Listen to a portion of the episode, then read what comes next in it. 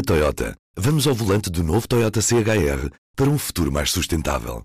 Se esse também é o seu destino, escolha juntar-se a nós. O novo Toyota CHR, para além de híbrido ou híbrido plug-in, incorpora materiais feitos de redes retiradas do mar.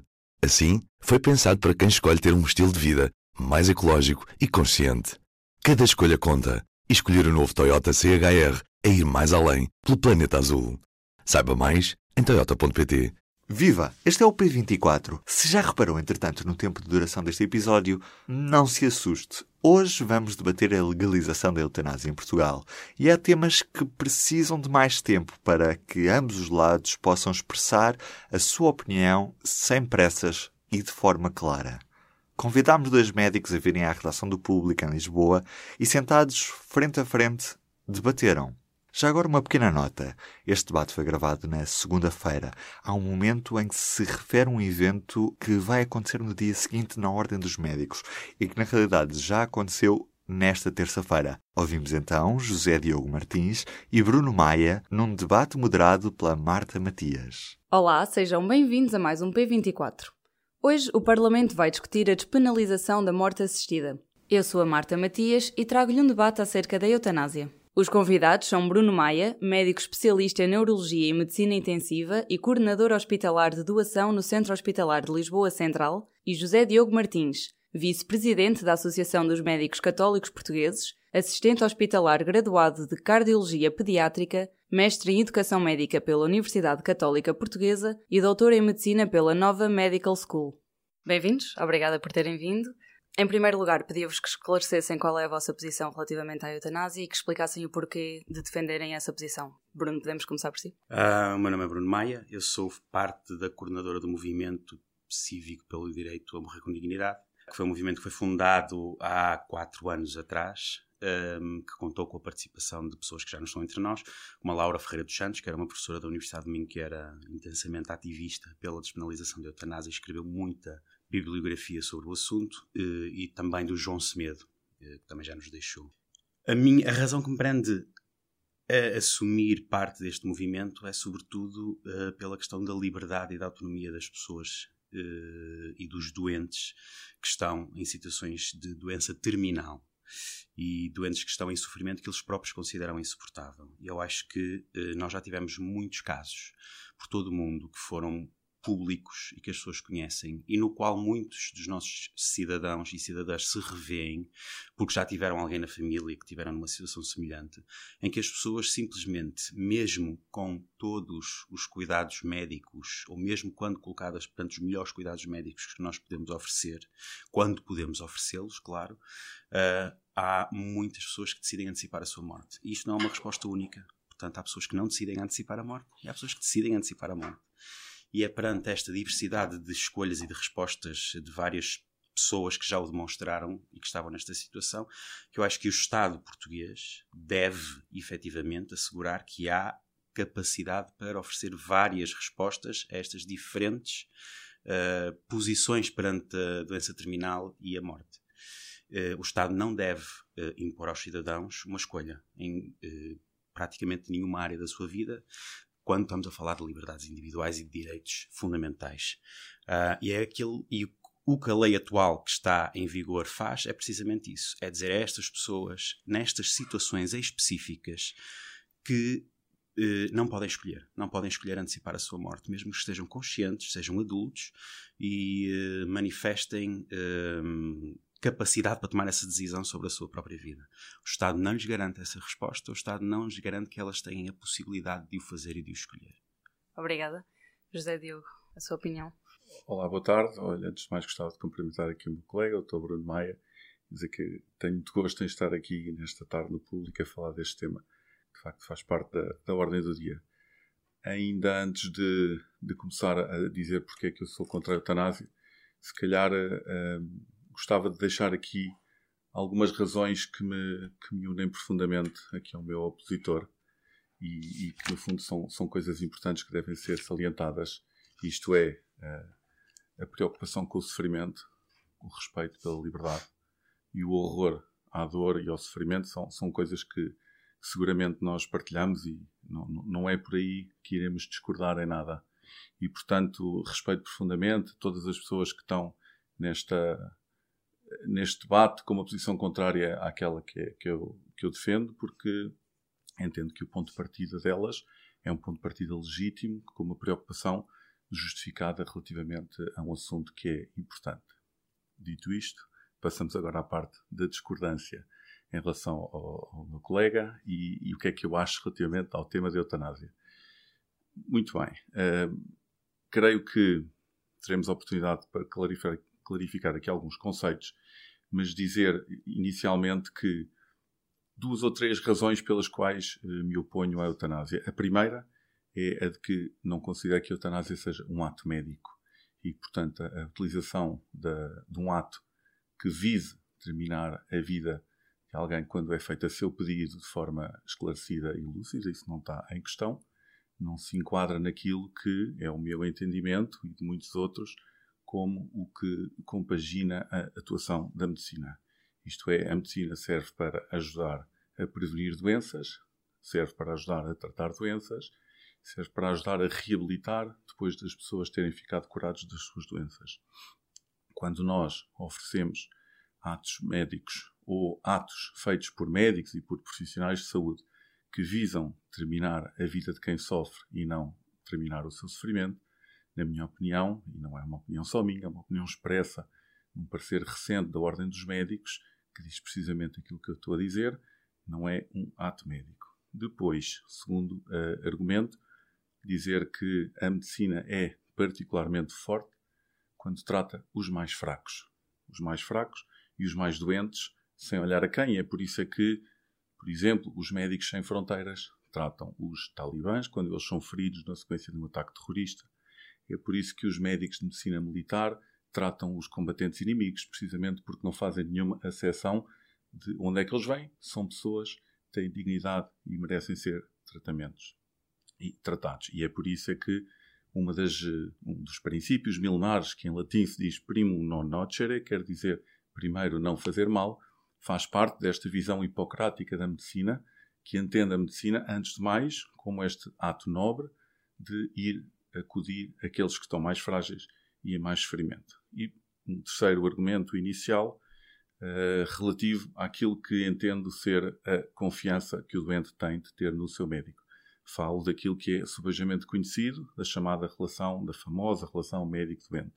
E aqui nós entendemos, e eu entendo, que esta relação médico-doente não deve ser quebrada e o risco de nós assumirmos em, algum, uh, em alguma fase do, do, processo da doença, os doentes uh, têm olhar ou têm a possibilidade de olhar para os seus médicos e para os seus profissionais de saúde como, como alguém que não vai intervir na sua doença no sentido de a minorar ou de a curar, mas sim no sentido de terminar a sua vida, parece-me a mim que implica um risco grande, sério, de quebrar esta relação médico-doente.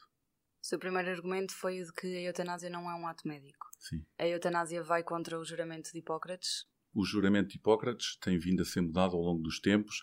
A primeira versão do juramento de Hipócrates foi de 1800 e qualquer coisa, e a versão que nós eh, dizemos hoje em dia não é aquela que eu disse há 25 anos, quando terminei o meu curso, e por isso eu não olho para o juramento de Hipócrates como uh, uma afirmação determinada sobre aquilo que, que, limita a medicina.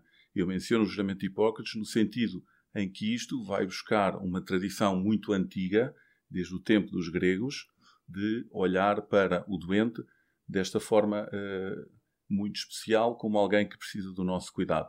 E, portanto, não é o facto de o juramento de Hipócrates hoje em dia dizer uma coisa ligeiramente diferente, ou no futuro dizer outra diferente, que nos vai uh, prender. Quer dizer, nós, nenhum, nenhum, de nós é jurista e, portanto, não estamos aqui preocupados com, com essas questões, creio eu, estamos preocupados com, com a questão de olhar como é que a medicina pode acudir àqueles que sofrem e àqueles que, são, que estão em posição mais frágil. Bruno, a eutanásia é um direito individual? A eutanásia tem que passar a ser um direito individual.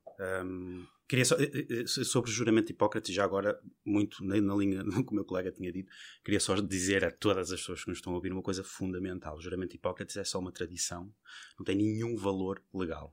Portanto, se eu não quiser fazer o juramento de Hipócrates, não, não me acontece rigorosamente nada. Portanto, a nossa lealdade e o nosso dever é para com o Código Deontológico da Ordem dos Médicos, com certeza, e é para com o Estado português.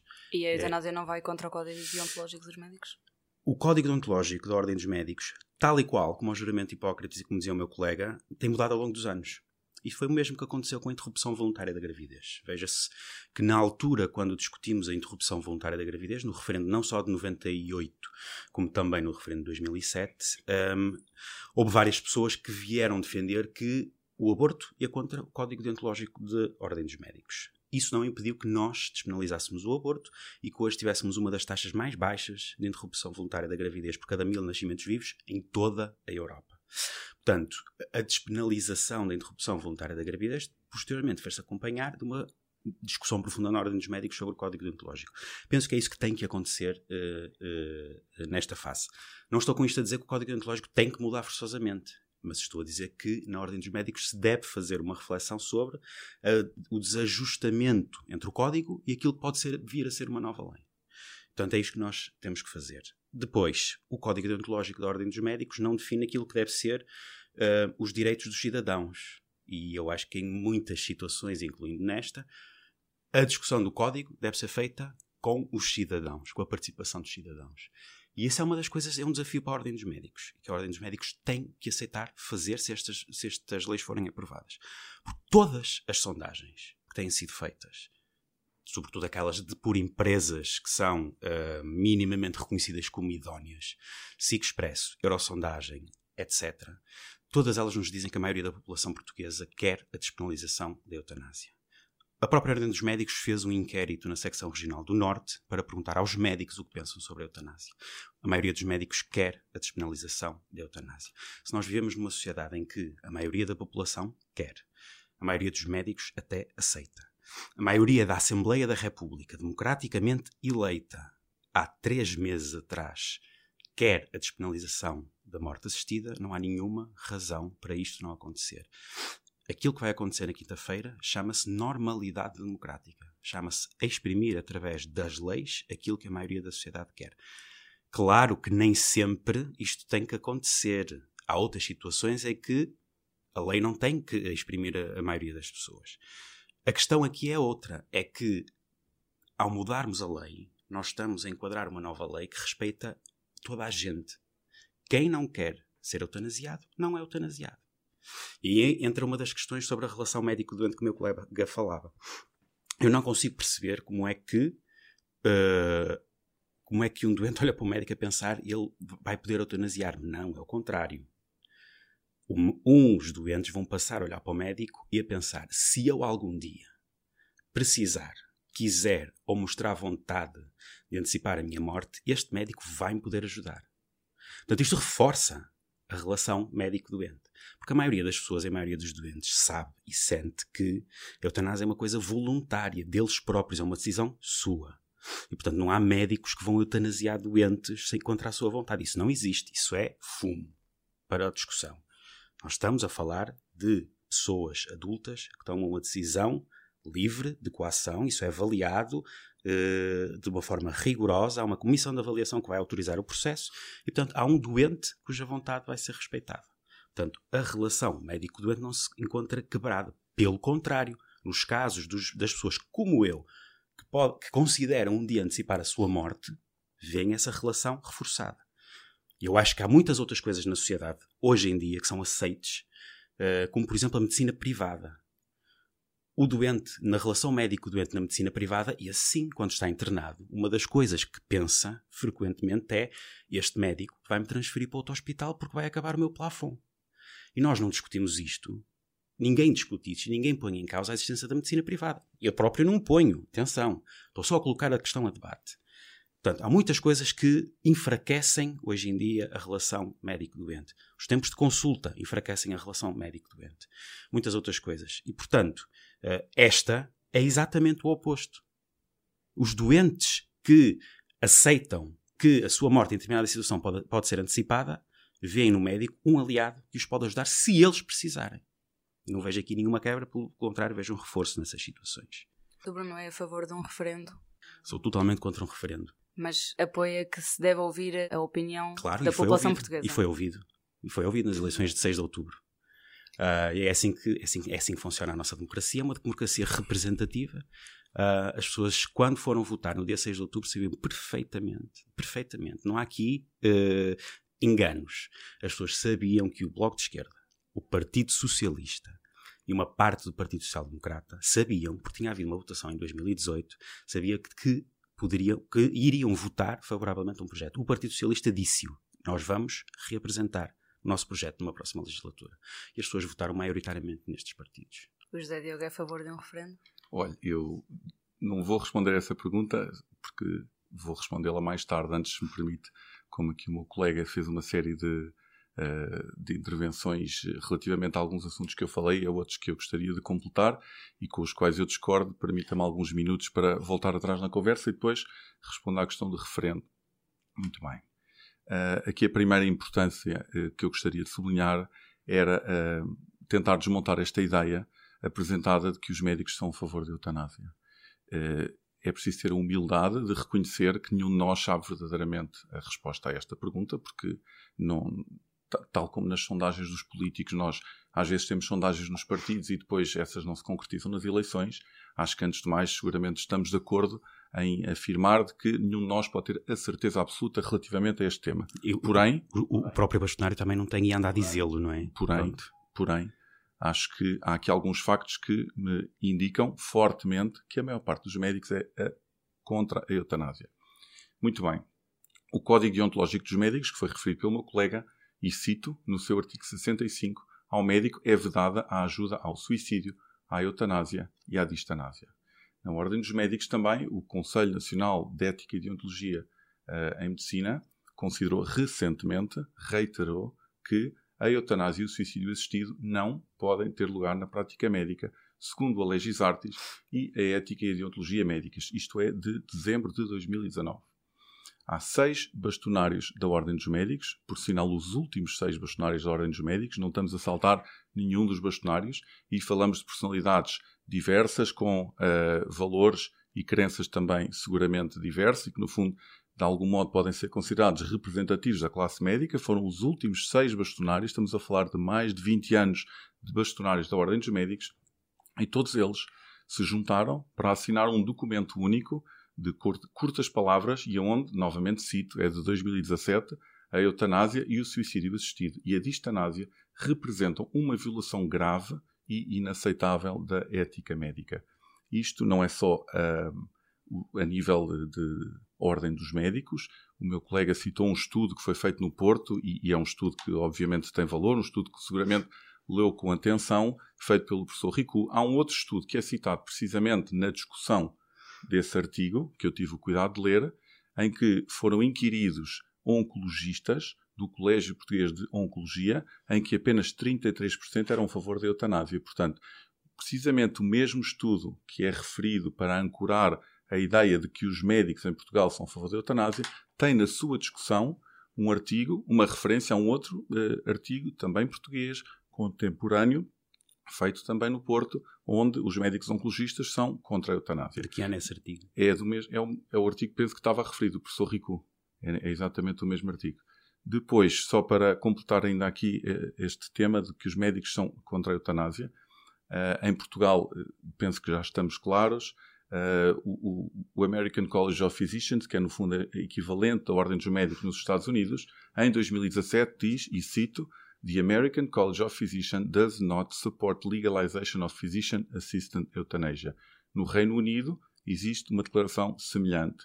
Existe também, e agora cito apenas artigos dos últimos três anos, uma grande sondagem feita no British Medical Journal, um jornal com imensa credibilidade científica, onde 69% dos médicos inquiridos são contra a eutanásia.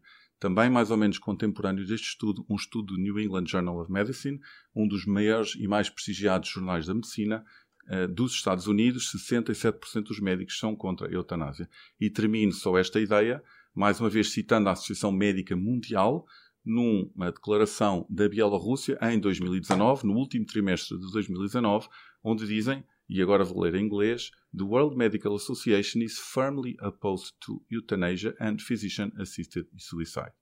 E pronto, relativamente ao tema de que os médicos são a favor ou contra, penso que estes factos são eloquentes. Relativamente à questão da liberdade, e que é um, um, um assunto bastante importante e que seguramente não deve ser escamoteado. o meu colega falou de que esta é uma decisão livre dos doentes que pedem eutanásia. Eu, porém, eh, se me permite, eh, gostaria de discordar disso e dizer que um, a eutanásia, ou melhor, a liberdade que assiste às pessoas que pedem eutanásia, pode estar comprometida perante o sofrimento intolerável.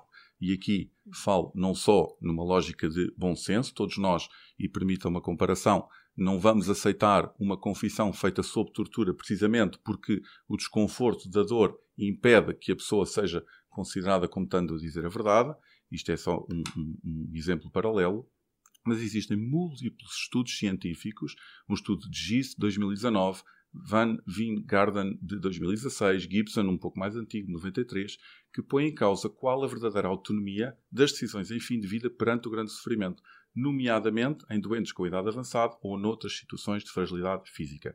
O que é que eu estou a dizer com isto? Estou a dizer que a vontade de morrer é um tema extremamente complexo, tanto o meu colega como eu, na nossa profissão do dia a dia, lidamos com pessoas que são colocadas perante a morte iminente e sabemos ambos que este é um assunto muito complexo, no qual a decisão é uma decisão influenciada por múltiplos fatores, não apenas os eh, fatores eh, da vontade em absoluto, mas que essa vontade ocorre perante uma circunstância, como dizia Ortega y Gasset, nós somos nós próprios e as nossas circunstâncias.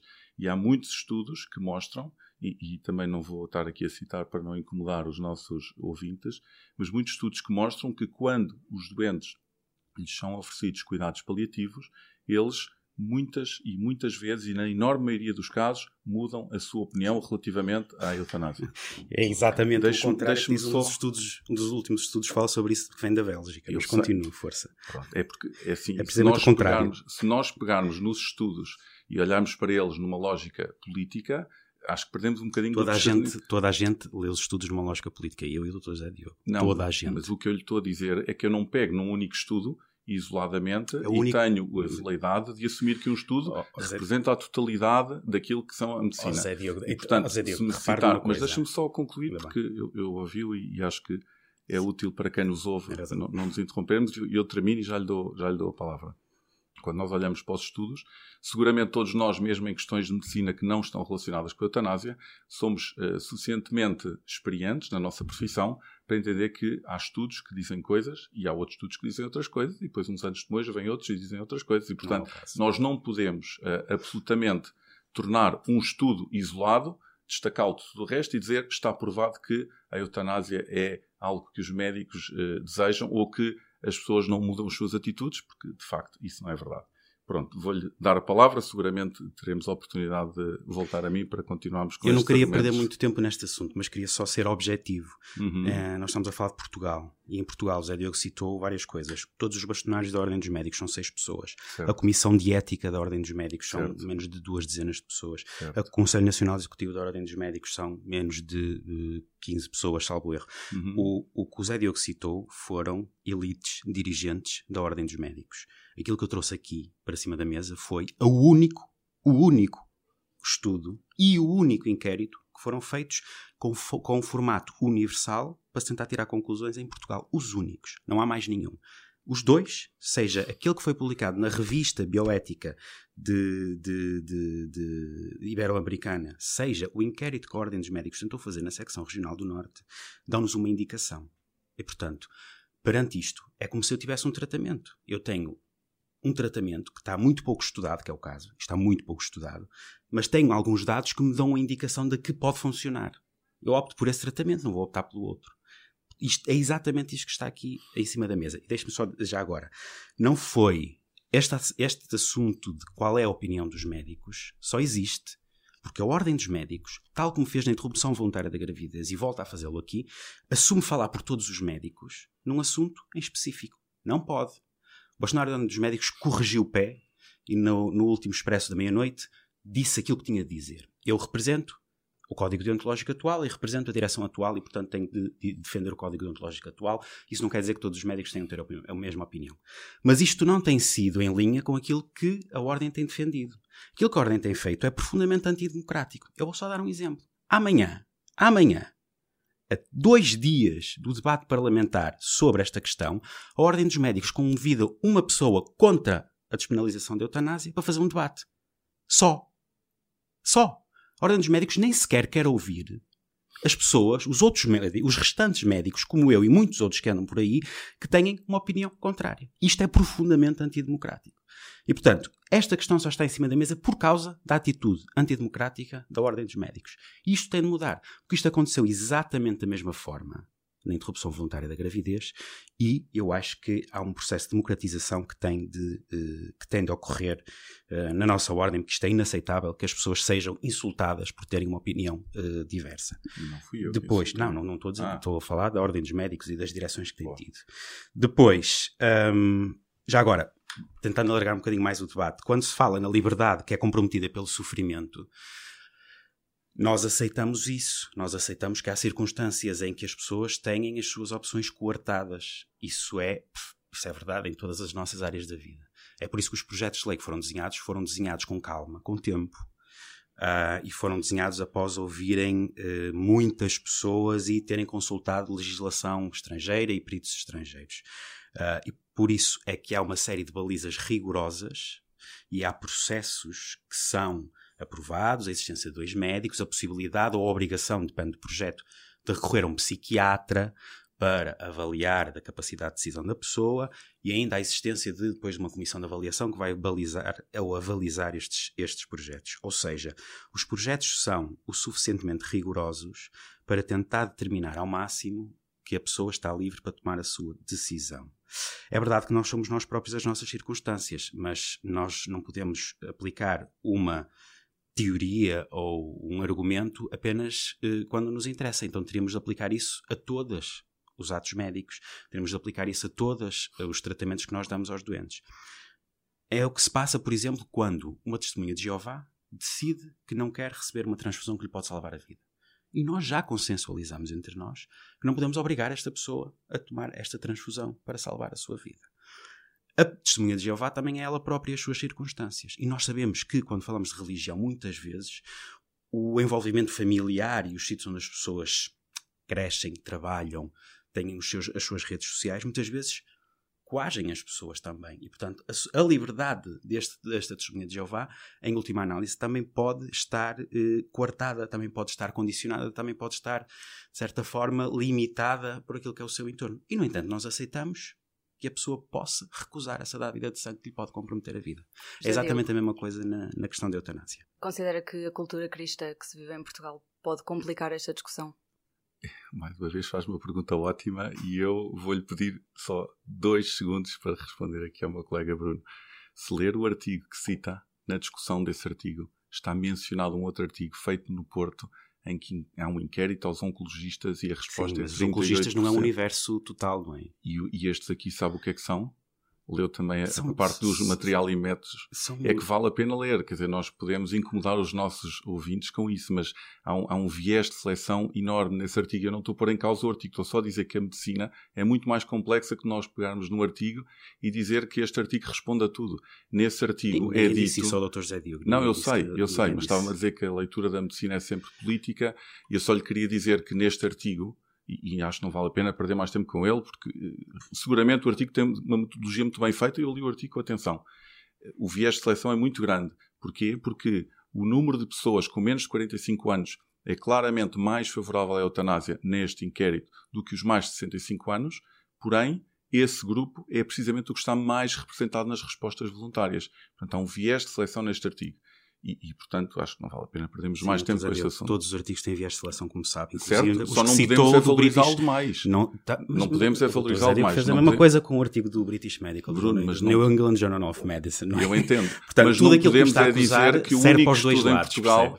Mas não podemos é dizer que o único artigo em Portugal responde a essa questão, porque não responde. Não, não, dá-nos uma indicação. Eu disse isso, deixei claro. Não há mais nada que nos dê uma indicação e há uma Acabei coisa que nos dá uma indicação. que há um outro artigo na discussão desse artigo. Fala só sobre dá... oncologistas. Então, e este é sobre clínicos gerais. Portanto... Este é clínicos gerais. Portanto, não sei qual é que é o universo melhor. Se é quem voltando lida com as mortes. da religião. Certo. Voltando, voltando à questão da religião. Eu parece-me que é muito claro que este assunto não é um assunto religioso muito claro que este assunto não é um assunto de esquerda e de direita. Não é. E, portanto, pode haver pessoas que não tenham nenhuma religião e que, por esse motivo e por um motivo humanista, entendam que a eutanásia é algo com o qual eles não concordam, com o qual eles não revêem, e um assunto pelo qual merece a pena lutar, seguramente não vai discordar comigo sobre isto, e há outras pessoas que, por outros caminhos, pela religião, poderão chegar a precisamente esta mesma questão. Portanto, tentar, de algum modo, dizer que o único motivo pelo qual em Portugal a eutanásia é, entre aspas, combatida é porque somos um país de religiosos com uma religiosidade elevada, não é verdade. Porque se nós olharmos para os seis bastonários da Ordem dos Médicos, é absolutamente claro que existem pessoas de diversas orientações políticas e do ponto de vista filosófico e do ponto de vista religioso, e todas elas convergem no ser contra a eutanásia. Portanto, a religião não responde a este assunto. E não sei se estamos perto de terminar ou não, mas eu gostava também, aproveitando este nosso Sim. debate, de se calhar alargar aqui uh, para um tema que, que eu sei que é um tema que o meu colega não vai gostar de ouvir e depois, seguramente, terá o seu tempo para, para, para contradizer, e que é o tema da rampa deslizante ou da rampa escorregadia. Para as pessoas que não sabem o que é que isto significa, isto é um conceito que vem do inglês, chama-se slippery slope, e que eh, tenta explicar que quando se abre uma pequena frincha nesta porta, por melhores e mais bem intencionadas que sejam as leis, e por melhores e mais bem intencionadas que sejam as pessoas que fizeram estas leis, e eu comecei por aqui, recordo, não pus em questão isso, antes pelo contrário, reconheço que partimos todos do mesma preocupação, em todos os países onde a eutanásia foi aprovada, começou-se com uma justificação de casos raros, casos excepcionais, casos de pessoas muito doentes. É Ao fim de 20 anos, na Bélgica, aumentou 1000% a eutanásia. Todos os anos aumenta 3 a 4% por ano. Na Holanda, precisamente a mesma coisa. Não. Quando as intenções iniciais da eutanásia eram doenças graves e terminais, hoje em dia, e também não vou amassar os nossos ouvintes com muitos números, mas hoje em dia, no ano passado, e de facto isto é muito útil porque as pessoas podem ir à internet e consultar, inclusivamente os relatórios da Holanda hoje em dia já vêm em inglês. A primeira vez que eu olhei para eles há três anos, eles só estavam em holandês e dava mais trabalho. Temos que ir traduzi-los para inglês, mas hoje em dia a própria Comissão de Eutanásia da Bélgica, da Holanda, perdão, publica já os relatórios em inglês. E um pouco menos de 10% de todos os casos de eutanásia na Bélgica ocorrem em doentes que têm ou demência ou doença psiquiátrica. Nunca nós ouvimos os nossos uh, colegas que propõem a aprovação da eutanásia falar deste assunto. Mentira, Mas se nós. Diogo, isso não é verdade. Não, pelo menos o Bruno não falou sobre Estamos isso. Estamos fartos de falar sobre não, doença não. psiquiátrica e demência. Perdão, nunca ouvimos dizer que vão fazer nestes casos. É isso que eu queria dizer. Não, não está proibidíssimo. É isso que eu estou a dizer. Proibidíssimo. Mas se há uma coisa que eu não reconheço, eh, quer dizer, não nos conhecemos, mas em si, noutros proponentes da eutanásia, é a ingenuidade. E se nós achamos que na Holanda e na Bélgica, que são países que têm uma, uma capacidade muito grande de respeitar e cumprir as leis, o discurso que, se nós tivermos o, o interesse e o cuidado de ler quando a eutanásia foi aprovada, foi exatamente a mesma que ouvimos hoje em dia, o, o, colega tem dúvidas de que aqui a alguns anos tenho. vamos resvalar, porque dúvidas, Portugal vai ser diferente da Holanda e da Bélgica, que tinham as mesmas intenções que os proponentes da eutanásia têm hoje, mas eles não conseguiram cumpri-las porque aumentou para casos que não são terminais, para casos de idosos, para casos de demência, para casos de doença psiquiátrica e, infelizmente, na Bélgica, para casos eh, de menores. Mas em Portugal isso não vai acontecer. É em Portugal que nós vamos respeitar a lei que uh, acreditamos piamente que vai ser cumprida até ao milímetro. Por isso eu digo a rampa deslizante. Eu acho que uh, temos de ser claros e objetivos. Isso não aconteceu na Holanda. É verdade que, que, que a Bélgica ao longo destes 20, quase 20 anos, fez uma revisão das leis para incluir os menores, mas no caso da Holanda, por exemplo, não há nenhuma alteração legal desde 2002. Nenhum. A lei holandesa não mudou. Portanto, a intenção do legislador, a, a intenção do legislador em 2002, o holandês, era já incluir os casos de sofrimento psiquiátrico in, considerado intolerável. Já era essa a intenção do, do legislador, portanto não houve nenhuma evolução. Também, para além disso, falam sempre na Bélgica ou na Holanda. Há mais países que vocês podem dar o exemplo. Sim, somos seis países e, que eu sei. Em nenhum, exceto na Bélgica, houve uma alteração às leis. Nenhum houve alterações de leis. Claro que há aumento de números. Claro que há aumento de números porque as pessoas passam a dispor de um dispositivo, uh, uh, passam a conhecê-lo ao longo do tempo e, portanto, passam a recorrer a ele quando decidem recorrer a ele. Ponto final. Portanto, a rampa deslizante pode eventualmente existir na Bélgica se nós fizermos alguns contorcionismos com os números, mas não existe nos outros países. Depois, porque é que, um, e isso é que era o que eu gostava de perguntar, vocês falam muito na rampa deslizante e falam, no, um, falam em argumentos que não estão em cima da mesa neste momento. E isso eu quero deixar claro. Em Portugal não há ninguém, ninguém, que proponha morte assistida a pessoas com doença psiquiátrica. Ninguém. Nunca houve essa discussão. Não há essa proposta. Em Portugal não há a proposta de se alargar esta lei a menores. Ninguém propôs, ninguém sério, vá lá. Não há ninguém que, que o tenha proposto, não há ninguém que o queira fazer. Ninguém. Em Portugal não há ninguém que queira aceitar que os doentes dementes possam fazer eutanásia. Não há ninguém que tenha feito essa proposta. Não há ninguém sério que queira alterar a legislação e os projetos atuais para isso. E, portanto, eu acho que era mais útil que nós discutíssemos o que está em cima da mesa na, na quinta-feira e não o eventual futuro. E sabe porque é que eu não quero discutir o eventual futuro?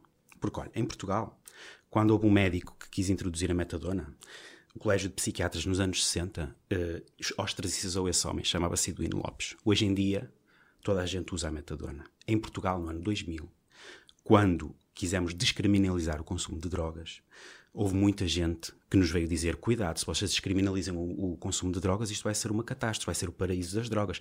Vêm charters de pessoas para se injetar no Algarve. Era o que se dizia no ano 2000.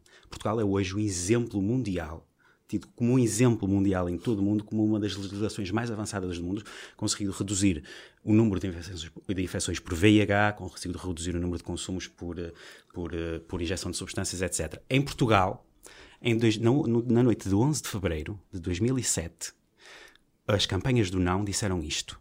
O sim ganhou vamos ter um aumento exponencial do número de abortos e as mulheres vão começar a utilizar o aborto como método contraceptivo.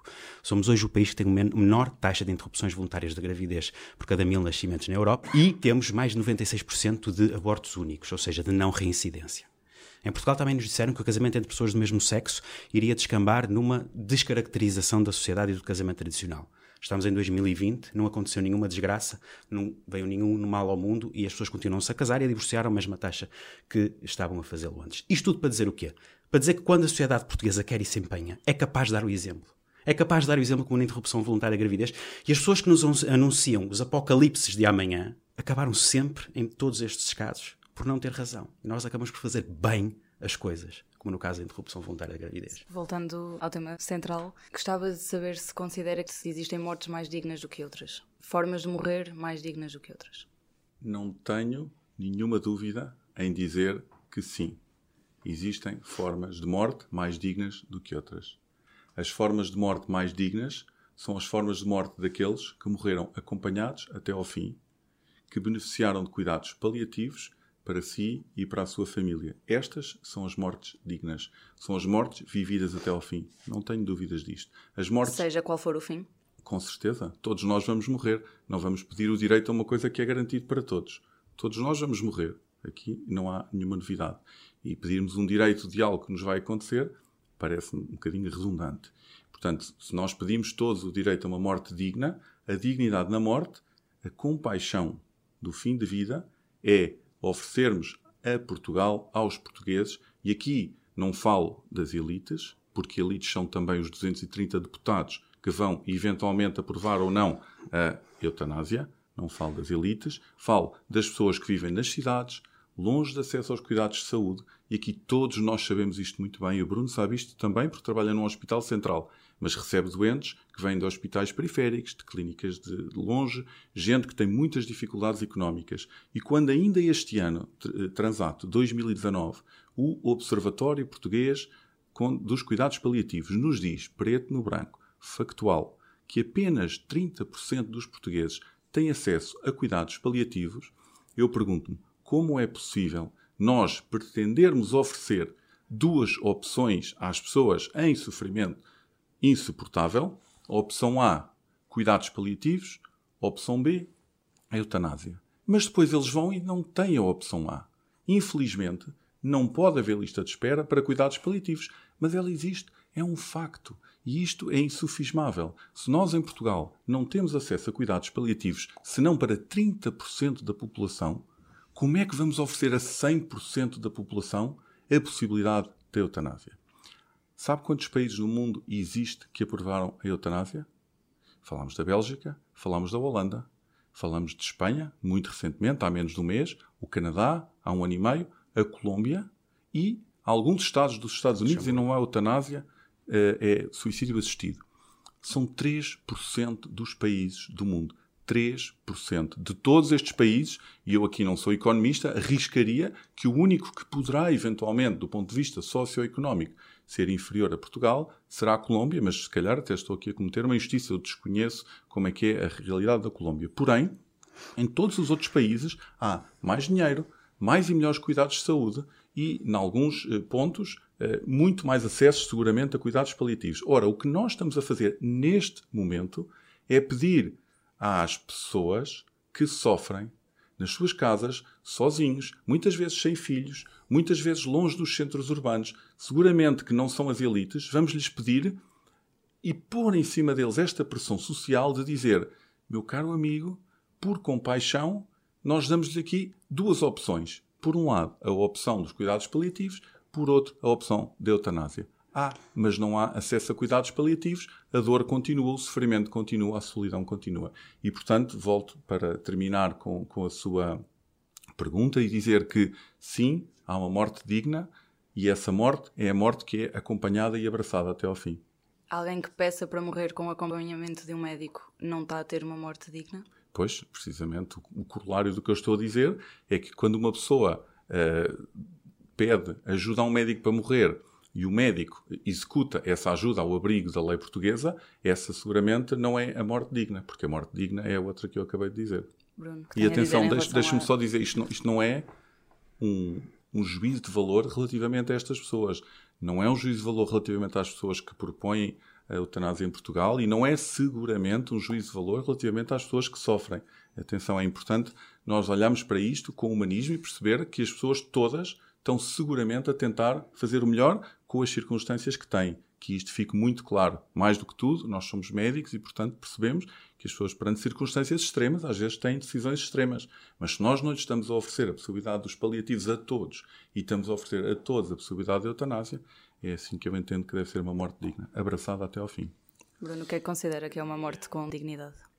Eu tenho a minha opinião pessoal sobre o que é que é uma morte digna para mim. O Zé Diogo terá a sua opinião pessoal sobre o que é morte digna para ele. Eu acho que cada um de nós tem a sua ideia de, do que é que é uma morte digna. Seguramente para algumas pessoas, por exemplo, vou dar um exemplo, uma pessoa perante um diagnóstico de esclerose lateral amiotrófica, há pessoas que, para quem a dignidade é até o dia em que parar de respirar. E até o dia em que os pulmões já não conseguem expandir-se e respirar rodeada dos amigos, rodeada das melhores, uh, das melhores condições médicas possíveis que lhe conseguimos dar. E depois há pessoas que uh, não querem chegar àquela fase de estar na cama tetraplégicas e não conseguirem ir à casa de banho sozinhas. Há pessoas que acham que não querem chegar a essa fase, em que não conseguem comer sozinhas, em que não conseguem escrever e em que muito dificilmente conseguem falar. E essas pessoas preferem antecipar o momento da sua morte quando estão perante este diagnóstico, quando estão perante estas condições futuras, porque isto vai acontecer, a pessoa vai morrer e antes disso vai mesmo ficar tetraplégica, vai mesmo deixar de, de conseguir respirar em condições, e a gente isso tem a certeza absoluta. Um, há pessoas que não querem chegar aí. É só esta a, a, a definição delas de morte digna. Querem antecipá-lo, querem fazê-lo uh, idealmente em casa, uh, rodeada dos seus familiares, podendo despedir-se deles, porque sabem qual é a hora certa da morte e sabem o, que podem uh, dizer exatamente a cada uma das pessoas que amam e, e, e como se de despedir. Eu, já agora, queria dizer que eu tenho alguma confiança, apesar de toda a crítica que fiz à Ordem dos Médicos previamente e que a mantenho, eu tenho toda a confiança de que a Ordem dos Médicos e o Estado português têm a capacidade para regular a profissão médica e que as outras ordens profissionais têm a capacidade para regular os enfermeiros, os técnicos e todas as pessoas que vão intervir nos vários processos de oferecer cuidados de saúde à população. E aí as assistentes sociais, por exemplo. E portanto eu considero e acho que um, nós, somos, nós temos bons profissionais. E os bons profissionais vão saber que uma pessoa que não tem acesso um, aos cuidados paliativos das duas uma. Ou vai tentar fazer com que essa pessoa tenha acesso a cuidados paliativos, ou então a opção de eh, poder recorrer à eutanásia vai ficar coartada, porque vai haver uma comissão que vai avaliar isso e vai haver três médicos no processo, dois ou três médicos no processo, que vão perceber que o que aquela pessoa precisa é de alívio da dor e do sofrimento e de conforto. Se as pessoas são bons profissionais, vão perceber isso. Isso é fácil de perceber, aliás, as pessoas exprimam-no. Mas isso não anula o direito das outras pessoas que eu falava há pouco. As pessoas com diagnósticos uh, neurológicos degenerativos, por exemplo, que têm acesso aos melhores cuidados privados que o país tem, por exemplo, e algumas com sorte que têm cuidados públicos de qualidade, que já existem, são poucas, mas já existem, e que continuam a querer antecipar a sua morte. Isto continua, estas pessoas continuam a existir, estas pessoas existem, já se manifestaram, e ninguém responde à questão destas, destas pessoas. Ninguém.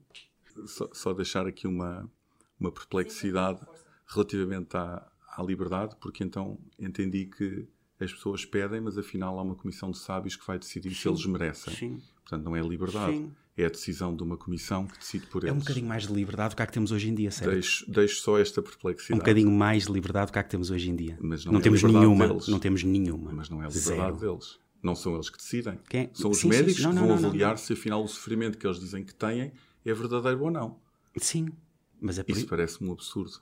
Parece mais um absurdo nem sequer ouvirem a pessoa, que é o que acontece atualmente. Mas o, o absurdo de lhe estar a perguntar se afinal o sofrimento deles vai ser avaliado por outrem não, não, é, não é uma liberdade então, própria. Então, e o absurdo não, é não ouvirem a pessoa. O, o, absurdo de não ouvirem estas pessoas sequer hoje em dia a vontade delas. Porque que é o que a lei proíbe atualmente e o Código de leva à eutanásia e esse absurdo ainda é maior.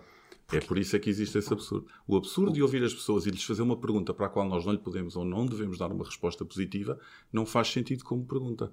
Se nós não podemos e não achamos que devemos aceitar a eutanásia, então não é um absurdo fazermos a, não, não é um absurdo evitarmos a pergunta queres pois, eutanásia mas, se nós não a podemos oferecer. Você não quer, Portanto, você não é um quer, absurdo.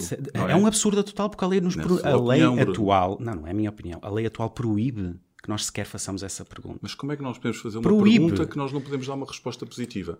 Nós não vamos pedir oh, à pessoa, Diogo, você quer é um, ser azul. Isto é um debate no Parlamento, não é um debate sei. na ordem dos médicos, isto é um debate no Parlamento e são leis. Podemos, Estamos Bruno, a falar de leis. Bruno, nós aquilo não que tem discussão são leis. às pessoas leis. e depois não lhes podemos conceder aquilo que eles pretendem como resposta. Se leis. nós dissemos à pessoa, tu queres ser azul e nós não podemos dar-lhe a cor azul, é, então não podemos. Isso é ridículo. É a mesma coisa. É não, não é a mesma não, é coisa. Não, não é a mesma se coisa. nós dizemos nós não queremos oferecer eutanásia, então não é um absurdo dizer que não podemos fazer a pergunta se quer eutanásia. É a mesma coisa. Oh, oh Zé Diogo, aplique isso à interrupção voluntária da gravidez. Mas está é sempre a trazer outros temas paralelos. Porque incomoda, eu, porque vos incomoda. A mim não me incomoda nada. Voluntária mas gravidez, fazermos uma falem, posição falem sobre a interrupção voluntária da gravidez. Eu parece, Bruno, que isso é enviar... Uh, temas paralelos para tentar conspurcar é o debate que nós estamos tema, a fazer. Exatamente mesmo debate. Eu não saí um milímetro do tema da eutanásia Sabe? e se o público tiver interesse, podemos marcar uma conversa aos dois se achar que é um tema que lhe interessa também Diogo. sobre a interrupção voluntária da gravidez. Eu não desejaria... Que todas as pessoas que estiveram no movimento contra a eutanásia foram as mesmas que estiveram os dois no temas. movimento contra a interrupção voluntária da gravidez. São as mesmas pessoas. que me trazem hoje.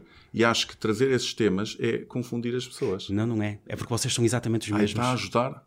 Está a ajudar. Trazer vários temas ao mesmo tempo está a ajudar. Permita-me que discorde disso. Chegamos assim ao fim do nosso debate. Gostava de agradecer ao público a oportunidade de termos vindo cá e cumprimentar o meu colega e dizer que foi um gosto estar aqui com ele. Obrigado. Em 2017, a Eurosondagem fez um estudo de opinião para o Expresso e para a SIC que indicou que 46,1% dos inquiridos admitem ser a favor da morte medicamente assistida, contra 27,4% que assumem ser contra.